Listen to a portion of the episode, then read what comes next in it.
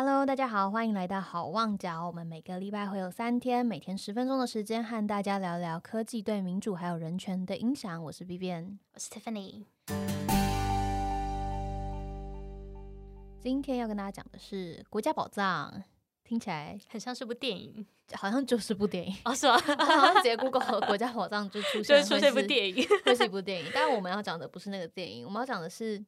呃，就是我们的英文 podcast Hoping Crisis，我们第一次邀请到的来宾叫做肖兴盛先生。那肖兴盛先生他之前，呃，他之前是什么？是，他之前是时代力量的的党员，后来退党了。然后他自己曾经在纽约的时候做过一个专案，叫做呃台湾国家宝藏 Taiwan National Treasure。嗯，那这个。呃，这个专案我们觉得非常的特别。国家宝藏这个专案呢，他做的事情其实是他进入那个美国的一个国家档案局，然后在国家档案局里面找到很多跟台湾有关的史料，然后把这些史料，因为史料可能就是呃是纸本的文件，然后把这些史料就是数位化，然后并且把它就是做成中文，就是中英文都有在网络上面，然后让台湾人也可以使用这样子的一些文献。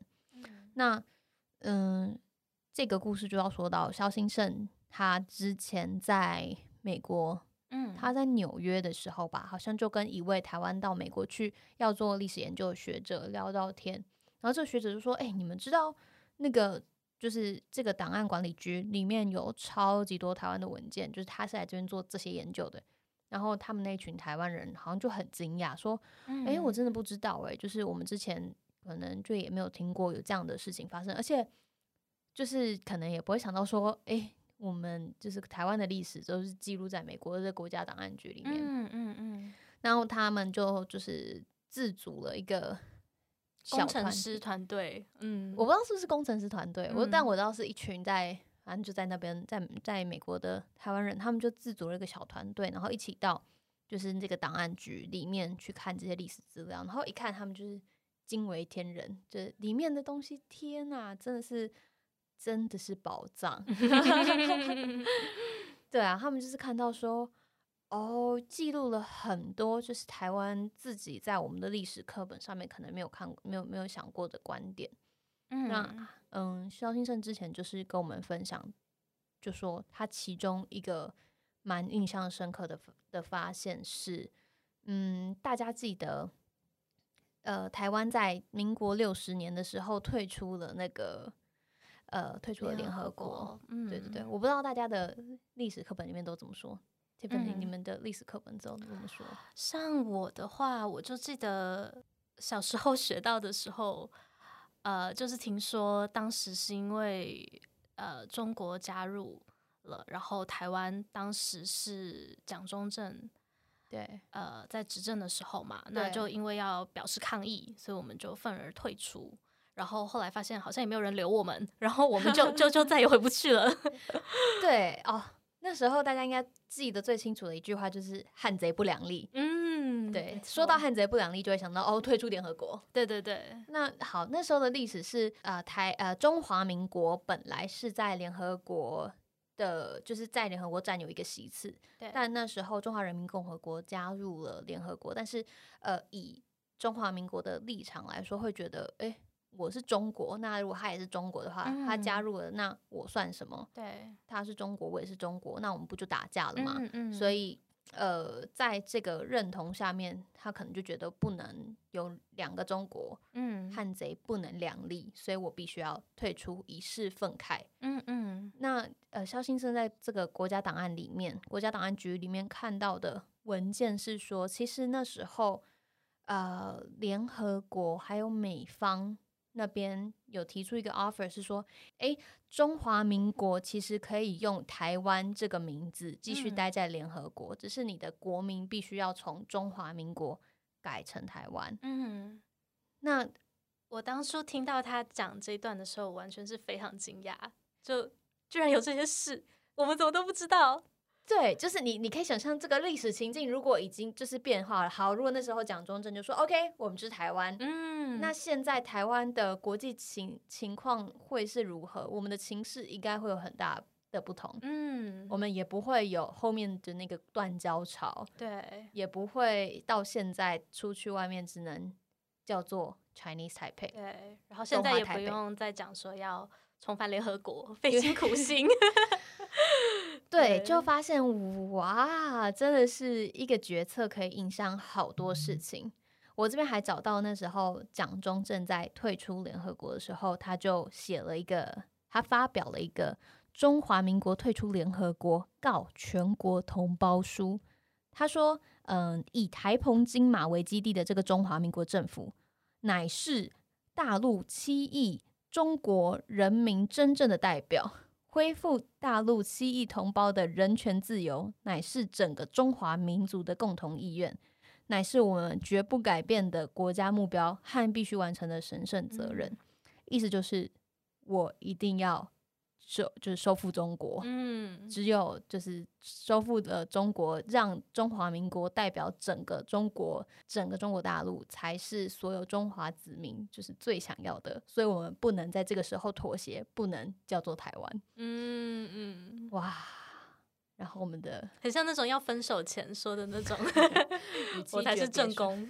对，对啊，嗯，这个时候就会觉得很讽刺啊，就是我觉得不是讽刺，就是就觉得那个历史的感慨很深。嗯，当初的决定影响到了我们后来嗯大家的处境，嗯，但我的确也觉得，我觉得不是不能理解，在那个状况之下，他被呃他在内战之后，国共内战之后被赶出中国，他呃他跟他带的那一群就是从中国过来的嗯人们，一定都觉得那边才是他们的家。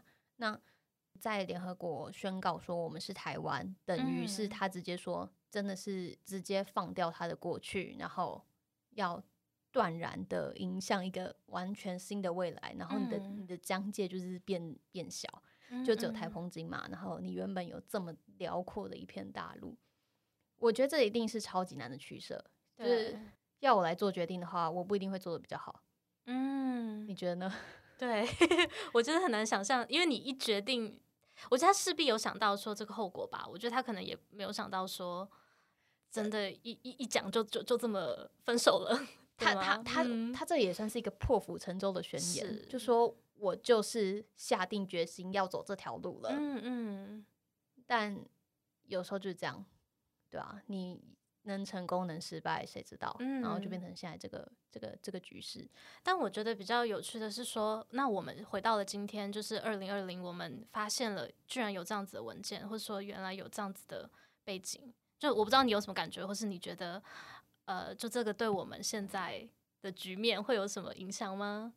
我觉得这很容易被拿来就是炒作，虽然我觉得不太需要。就是我相嗯信，好那时候做出这个决策的党是国民党，因为张中嗯正带过来的，那是不是会被其他党拿过来说，哎、当初就是这个党做出了这样的决定，影响到我们的现在，然后就变成一个煽动舆论舆论的方式？因因为呃，其实我觉得它这个的意历史，它的意义，呃，它的确有很重要的历史意义存在。然后大家去理解这个时空背景，做这样的决定，对我们未来的影响是很重要的。但需不需要把这个影响到现在还持续的、持续的感到扼腕？嗯，我不知道这是不是一个，嗯，我不知道我，因为我自己不会希望是这样的心态，我会觉得哦，已经发生的就发生，然后我们就来解决嗯接下来面对的问题。嗯，我觉得说比较像是呃，透过这个国家宝藏，我们看到的这些文件，就是公开了这么多讯息之后，比较像是让我们能够有一个更完整的了解整个历史的脉络，对对，就不会说我们以前就是大家历史课本上学的就只有一套，就这样了。因为我觉得历史不是这样的东西嘛，历史本来就是你从不同角度看，会有嗯不同的画面，会有不一样的结论。那呃，透过这个国家宝藏的这个东西，我们就可以看到说，哦，原来当时还有其他的故事，还有其他的资讯，这样子。对对对，的确是这个样子。就是我们我们看到的历史，的确呈现的是某一个一个观点，但如果有机会可以看到更多元的观点，就不只是就是胜利者的历史，嗯我们还可以看到其他不同人的观点，或者是不只是被隐藏的那，就是被刻意隐藏、被刻意就是掩盖的一些东西。我觉得对大家理解现代世界的一些情况是有帮助的。嗯嗯嗯，所以大家欢迎呃直接上网搜寻国家宝藏，你们好像可以直接打 National Treasure 的 T W，我们把链接放在那个介绍那边。然后呃，他这个他这个专案非常的特别，就是肖兴盛他本人是他本人是工程师，所以他就写了一个 App，就是让他们团队的人可以呃直接去扫描那个。国家档案局里面的文件，然后扫描之后就直接哦上传到他们的一个就是可能云端，然后让大家可以就是直接在上面做，不管是自然语言的处理啊，或者是其他翻译上面的处理，让大家可以理解国家档案局里面有什么，然后再讲什么。那他们这个计划现在也还在持续进行中，所以，大家是可以持续的支持他们的。我现在看到是他们七月的时候有一个报道说，他们已经完成超过二十万笔档案。今年吗？今年七月的数位化。那但他的目标是搜集世界上超过五千万笔跟台湾相关的史料，所以大家赶快 扫描起来，扫描起来。对对对，加入一下好不好？大家一起来玩。但 这个你必须要人到那个档案局。的档案局去才可以，你必须要进到那个档案局里边去，才有办法扫那些东西嘛？对对对，但它的它就是设计可以让你直接进入帮忙。哦，呃，现在好像因为疫情疫情的缘故，对对对，没有办法，对那边好像有关起来。但未来大家可以持续关注他们。然后，呃，如果喜欢觉得这个内容非常的有趣的话，欢迎大家到 Hoping Crisis 我们的英文内容里面，呃，也有一集是肖兴盛直接在介绍他们国家宝藏的资料。那我们今天就讲到这边喽，大家拜拜，拜拜。